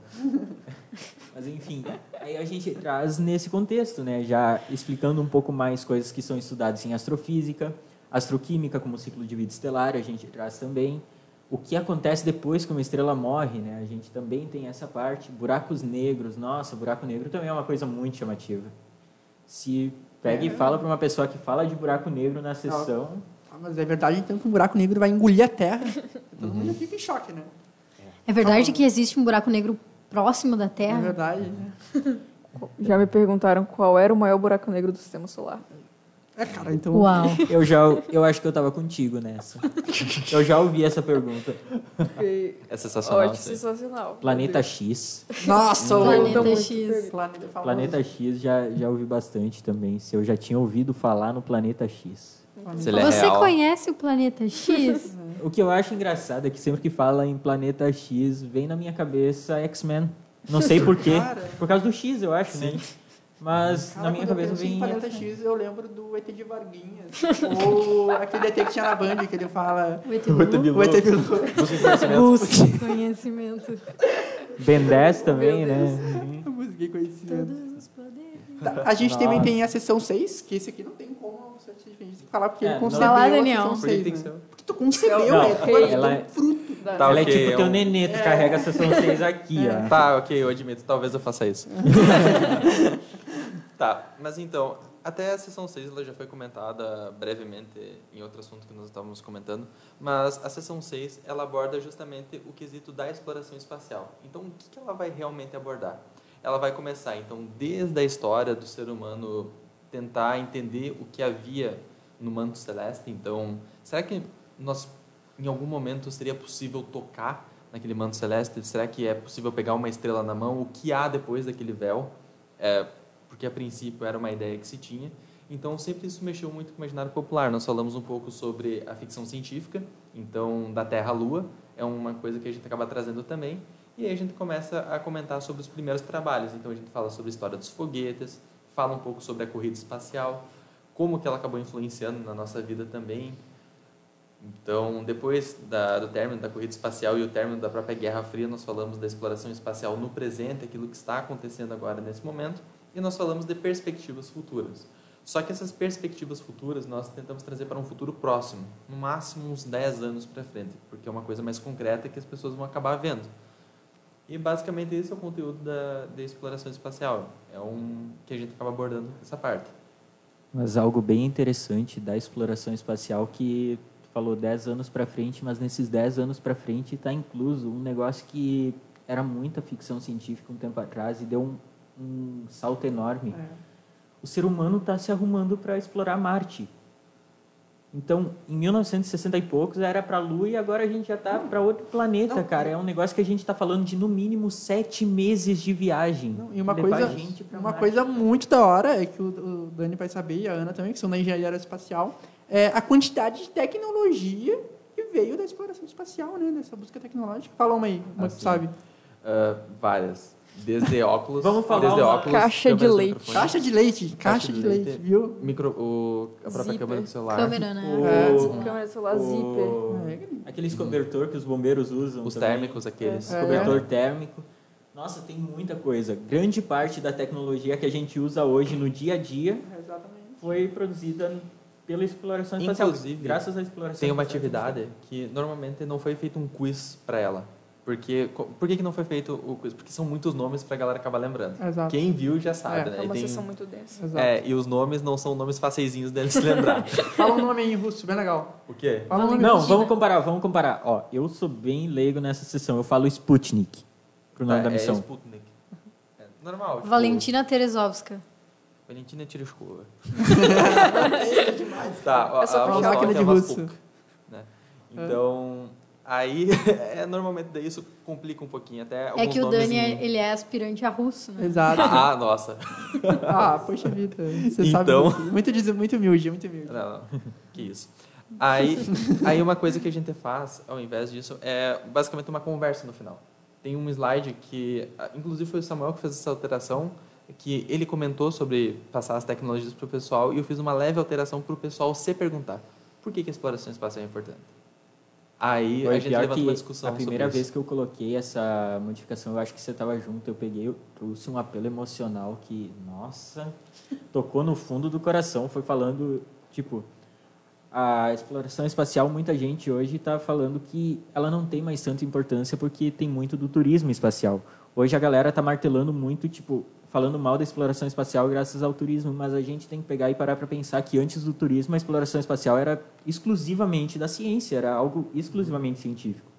Hoje a gente tem a Blue Origin que está lançando gente lá para 10 minutos, ver a circunferência da Terra e volta. Mas, Pelo menos assim eles acreditam, né? é, Por um, por um preço Bom de um litro de combustível, tu consegue. pelo, pelo preço de um litro de gasolina no Brasil, É. você vai para Um, um quilo de carne de primeira, tu vai Então. pra. tu vê a curvatura da Terra. Mas, Então, enfim, linha karma. uh, mesmo que a gente tenha hoje o turismo, a gente tem que pegar e parar para pensar que não foi por isso que ela passou a existir, né? Não foi pelo turismo que ela passou a existir, não é por isso que ela continua evoluindo. Ela continua evoluindo para fins de pesquisa. A pesquisa espacial, ela é pesquisa, é para a gente construir coisa nova, para a gente ter noção do que o nosso planeta já foi, o que ele pode ser. Por isso que a gente também busca vestígios de vida em outros planetas. Então a gente tem muita coisa que está sendo pesquisada na astronomia, sendo pesquisada fora do nosso planeta, que é para entender o que a gente tem aqui. E muita gente fica, tá, mas para quê? Tá lá, não tá aqui. Eu, por que eu vou estudar outro planeta se eu vivo na Terra? Então, basicamente, para cuidar bem da Terra, né? É. A gente tem que Aquele É, pensamento. Hoje, na gravação, eu peguei, usei uma frase que. ah, eu te interrompi, desculpa. Não, não. Não? Tá, eu usei uma frase que um povo que não sabe de onde é que veio, não sabe para onde é que vai. E é por isso que é importante a gente pegar, a, a, a você que a gente estava entrevistando estava falando, né? Que ah, é importante a gente pegar e estudar as crateras da Lua, que a gente sabe que pô, elas são fruto né, de impacto de asteroides e meteoroides e tal, e, e meteoritos, né? Então é muito importante a gente saber esse tipo de coisa para a gente conseguir prevenir. A pandemia é um exemplo claro disso, entende? Agora, a partir de agora a gente vai criar mecanismos para impedir que isso aconteça, né? A mesma coisa numa escala astronômica. Então, por isso que é muito importante a gente pegar e estudar outros corpos celestes, porque quando a gente vai estudar Io, por exemplo, que é uma lua de Júpiter, a gente imagina né, que Io hoje é o que era a Terra há 4,5 bilhões de anos atrás. Então é muito interessante a gente ter essas dinâmicas. Ou aquele planeta que, exoplaneta, que a Raíssa estava trabalhando, né? Que a atmosfera dele tinha acabado de se regenerar como a nossa fez lá no começo, né? Antes de começar a surgir vida, o nosso planeta passou por uma regeneração atmosférica e há 40 anos-luz. Ou seja, está vendo só 40 anos no passado isso, no tempo astronômico não é nada, né?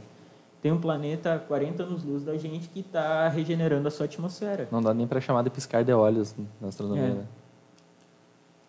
Bom, ah, e por fim, né, temos a nossa sessão de astrobiologia. O bebê do Otávio. sete, é, o bebê do Otávio. o Otávio nome também do bebê é astrobiologia.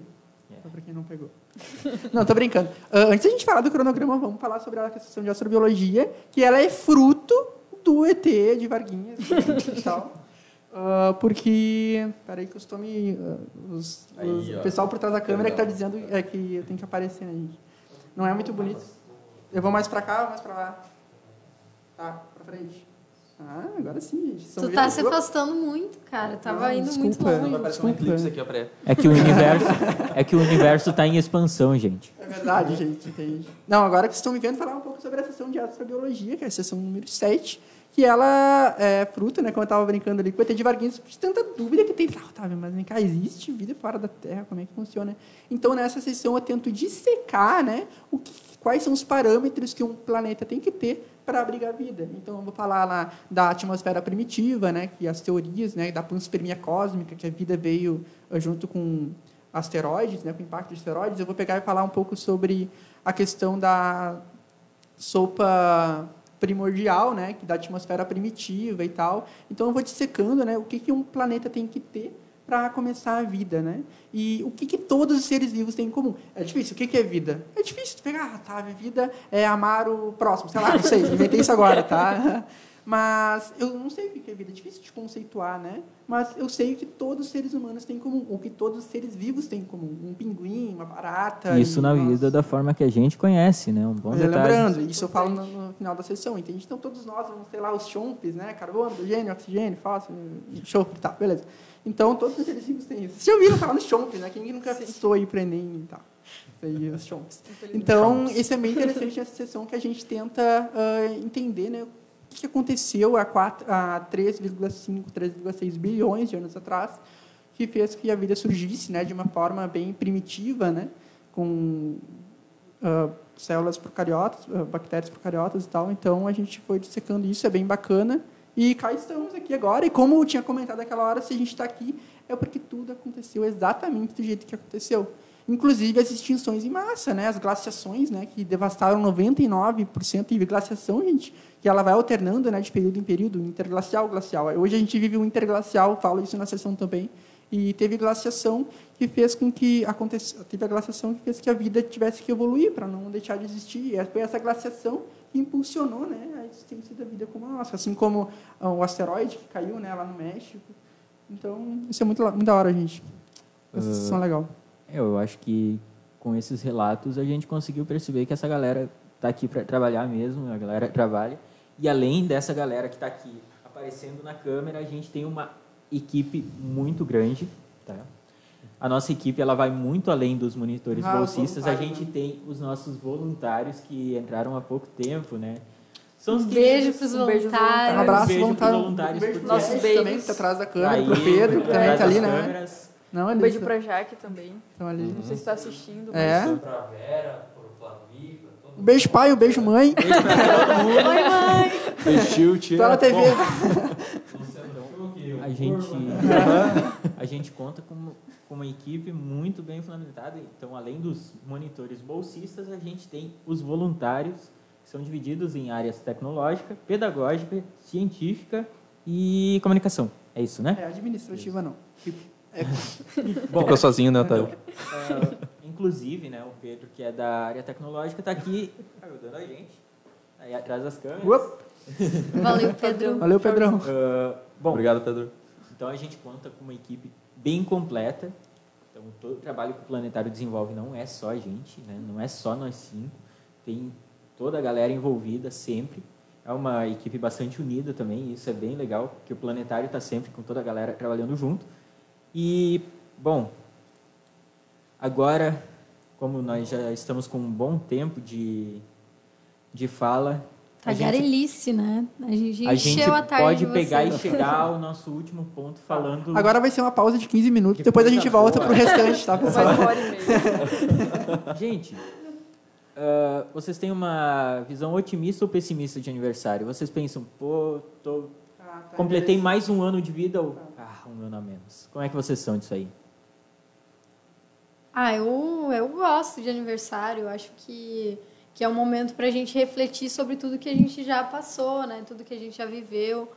Né? E a gente ainda está aqui com todo esse acaso do universo, né? Que a gente estava falando antes. Então, eu, eu acho legal comemorar aniversário. Eu acho que depende muito do ano. Tem ano que eu tô bastante pessimista e, meu Deus, um ano foi que não foi tão bom, tão, não foi como eu esperava. Eu perdi um ano de uma forma que eu não gostaria. Mas, de toda forma, eu sei que tudo que eu passei, bom ou ruim, foi aprendizado. Então, eu tenho um ano a mais de acúmulo de conhecimento, de sabedoria e coisas assim. E, enfim, várias coisas. No aniversário eu gosto dos salgadinhos que tem, né? Como bom são, né? Exatamente. tem, que, tem que manter, tem que manter a forma, não é bem Exato. assim. a forma- Não, mas falando sério agora, quando se fala em aniversário, para mim sempre é alguma coisa muito interessante. Porque por mais que existam sim os altos e baixos na nossa vida, o momento do aniversário é quando a gente começa a refletir em tudo aquilo que nós já passamos e como nós amadurecemos como pessoa. E assim dá aquela perspectiva de o que, que vai acontecer mais para frente. Seja nos próximos anos ou até mesmo nos próximos meses. Para mim é uma data de reflexão. É, eu acho que eu compartilho o mesmo sentimento que o Dani, porque comemorar, o que significa comemorar? É co- comemorar, é relembrar, entende? Ver o que aconteceu. Tipo, comemorar não necessariamente é festejar, entende? Comemorar é tu relembrar o que aconteceu. Eu tenho uma visão talvez um pouco mais pessimista de aniversário, que eu acho que viver é um contínuo morrer.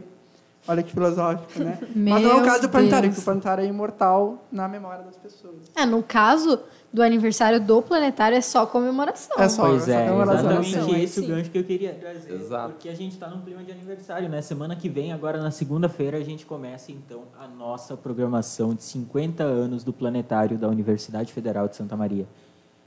E, gente, a programação tá muito show, tá maravilhosa. E a gente soou bonito para ajeitar tudo isso aí, né, gente? É, tem muita gente bacana que vai estar presente conosco virtualmente, né, através desse, dessa comemoração. Né? Tem muitos, muitos palestrantes, muitos ministrantes de oficinas, né, pesquisadores, pesquisadoras que se uniram a essa celebração com a gente, né? Então, foi ao longo de todo o ano que a gente está montando essa programação, convidando o pessoal, né, os, os palestrantes, organizando o tema, organizando ah, os horários para encaixar direitinho. Né? Então, se não se inscreveu ainda, está perdendo. Né? Isso. E como é que faz para se inscrever? É bem importante, né? Falar. Eu vou pegar, vou fazer esse tutorial falado agora de como se inscrever no, Gente, na é muito fácil. semana. É quase apertar naquele botão não sou um robô. Tá? Nem- Quase isso. Gente, então, o que vocês fazem? Vocês procuram lá no Instagram de vocês, arroba planetáriofsm. Daí vai ter um linkzinho lá na bio que vai dar num Linktree. Esse Linktree vai ter, então, o link direcionando para a inscrição da programação de 50 anos do Planetário. Você vai lá, se inscreve, seleciona do que você quer participar. Eu acho que não tem mais essa parte, né? A gente acabou tirando. É, todo mundo vai participar de tudo aqui. Isso aí. Então, você se inscreve lá e você vai receber, então, por e-mail, né, o link para participar via Google Meet. Se você se inscrever antecipadamente, você vai receber para participar na sala do Google Meet que a gente vai estar realizando todas as atividades. Ou se você estiver vendo isso agora, já está rolando a semana de atividades, não consegue mais se inscrever, então pega, vai lá no YouTube do Planetário que todas as palestras vão ser transmitidas lá também, né, gente? Então, vale- Palestras, né? Oficinas. rodas de Choques, conversa. Rodas de conversa, mesa redonda. A gente tem uma programação muito completa, então, gente, vocês precisam aproveitar isso. É, e tem o pessoal da universidade, né? Professores, alunos, né? alunas da universidade, tem também pessoal de muito longe. A né? gente trouxe gente da NASA para essa. É, É, do NASA, gente. da- Entende? Meu o Deus. diretor Do do, NOAA. INPE tá aqui. O Clésio, né? Também, o diretor do INPE que vai estar presente. E, além disso, se vocês se inscreverem, ainda vai ter certificado. Isso, Então- inclusive, para aqueles que... Porque nós sabemos que no período de uma semana, realmente, às vezes fica complicado de participar de todas as atividades. Porém, todas elas vão ter um formulário de presença para ser respondido. Então, caso vocês queiram algumas horas da parte de certificados, mas vocês não conseguem participar de tudo, vão participar daquilo que vocês acabaram preenchendo. Então, vocês não vão ficar naquelas de, ah, eu me inscrevi em todo o evento, mas não vou conseguir participar de tudo, então vou perder tudo aquilo. Não. Não tem isso. O evento ele também tem uma boa flexibilidade com relação a isso. E já falando também além, caso alguém conheça um dos monitores ou quem trabalha no planetário, nós também podemos passar os, o formulário para vocês de inscrição de forma pessoal, sem problemas. E já falando aqui, agradecendo a todos que já se inscreveram no evento e agradecendo a todos que vão contribuir com esse evento. Por fazerem Com parte da certeza, história do certeza. aniversário dos 50 anos. E É. além disso, né, além do evento todo maravilhoso, a gente tem promoshare também, né? É, Ah, tá rolando. verdade. Gurizada, Tá A rolando gente- promo share. A gente tá tendo promoshare, a gente tem coisa bonita pra vocês. Ih, rapaz, olha lá, olha lá. Olha Olha ó. só que bonitinho. Esse aí é Aqui. spoiler, hein? É. Hã? Esse Cara, aí é spoiler. Tem mais um ali. Gente, vocês estão recebendo spoiler agora das promotions do Planetário. E o que já Olha tá rolando só. agora no Instagram, se vocês quiserem. E tá incrível, hein? Deixa eu até botar pra Olha cá. só esse, Fica bem visível. esse binóculo astronômico, muito bom. Gente. Tem o selo de aprovação. Tem o selo de aprovação do planetário, a gente mesmo que Exatamente. foi testar. Olha Ok. só que coisa linda. Tá testado, tá, Tá aprovado testado, pelo tá aprovado. Planetário Exato. FSM. Sete vezes. Muito bonito. Muito bom. Muito bom. Então, gente, além de se inscreverem, então participem da PromoShare. Vamos lá. Tá rolando Sigam lá as no redes Instagram. sociais do Planetário, né? A gente tem que divulgar, tem que, tem que Pessoal, seguir o Insta. Leiam a bio da postagem, a, a, a descrição. a descrição, desculpa, falei bio. Leiam a descrição da postagem para participar certinho, tá? Não é só colocar o nome, ou não é só compartilhar no Stories, tem que fazer todos os passos certinho lá. Isso, né? Só salientando que essas promoções estão rolando lá no Instagram do Planetário, né? Arroba Planetário UFSM. Arroba Planetário FSM. Bom, gente, Arroba Planetário UFSM. arroba Planetário UFSM. E pra quem não Pra ouviu, arroba planetário FSM. Ana, como é que é mesmo que eu não entendi? Arroba planetário UFSM. É isso mesmo. Todo Acho mundo que agora falou foi. arroba Planetário UFSM. Bom, ah, eu acho que já estamos indo né, para a nossa reta final desse, desse episódio. Eu gostaria que vocês falassem né, se tem considerações ainda a fazer. Alguém tem alguma consideração final? Colocar? Ah, eu acho que foi, foi muito bacana, né? Acho que encerrando aqui, foi muito bacana estar aqui com, com vocês, né? Estar nessa. Eu nunca tinha participado de nada desse estilo, né? Eu então, também não, gente. acho que em geral aqui nunca tinha participado, então a gente pede desculpa aí ah, caso não tenha sido tão bom quanto vocês esperavam. Mas a gente deu o nosso melhor e a espero que né? é, que vocês tenham né, gostado e aprendido um pouquinho mais tanto sobre astronomia, né, que a gente trouxe alguns pontos, quanto sobre o planetário, né? E agora então que a gente está comemorando os 50 anos, né?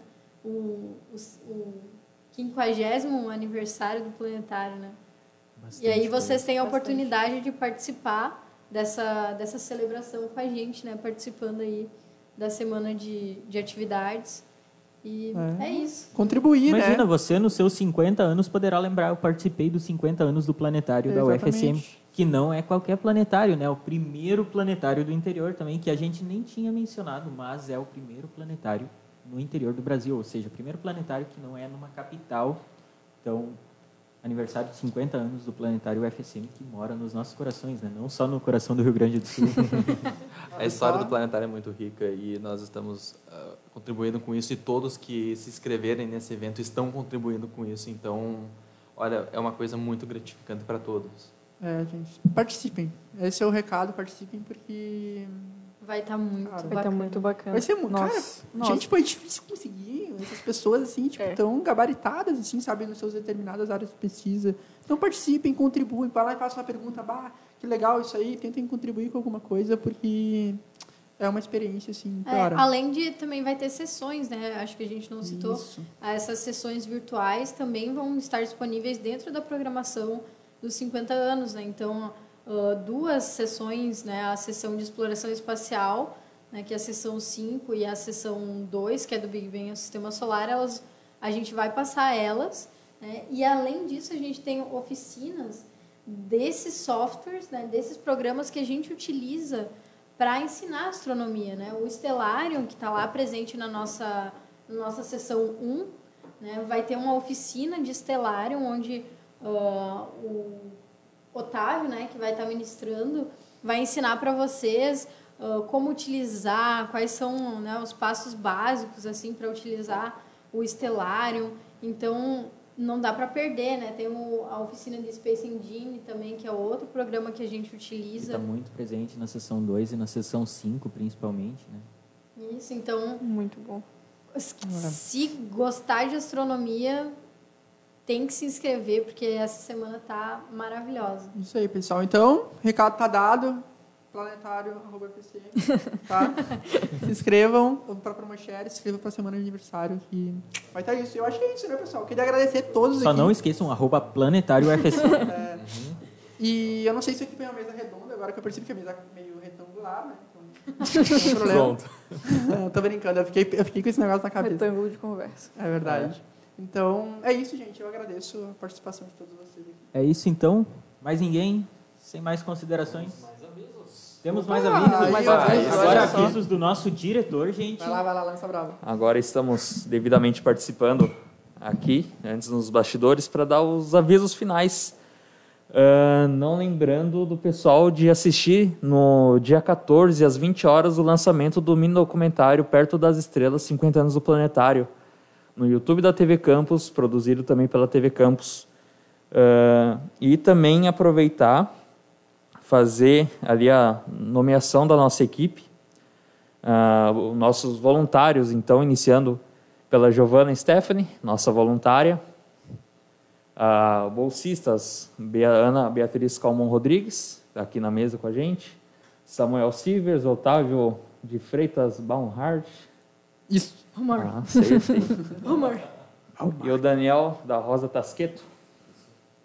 Aqui também nosso voluntário, ah, o Pedro Henrique Vestena Rodrigues, da área tecnológica. Rossato. Rossato, Rossato, não Rodrigues, perdão.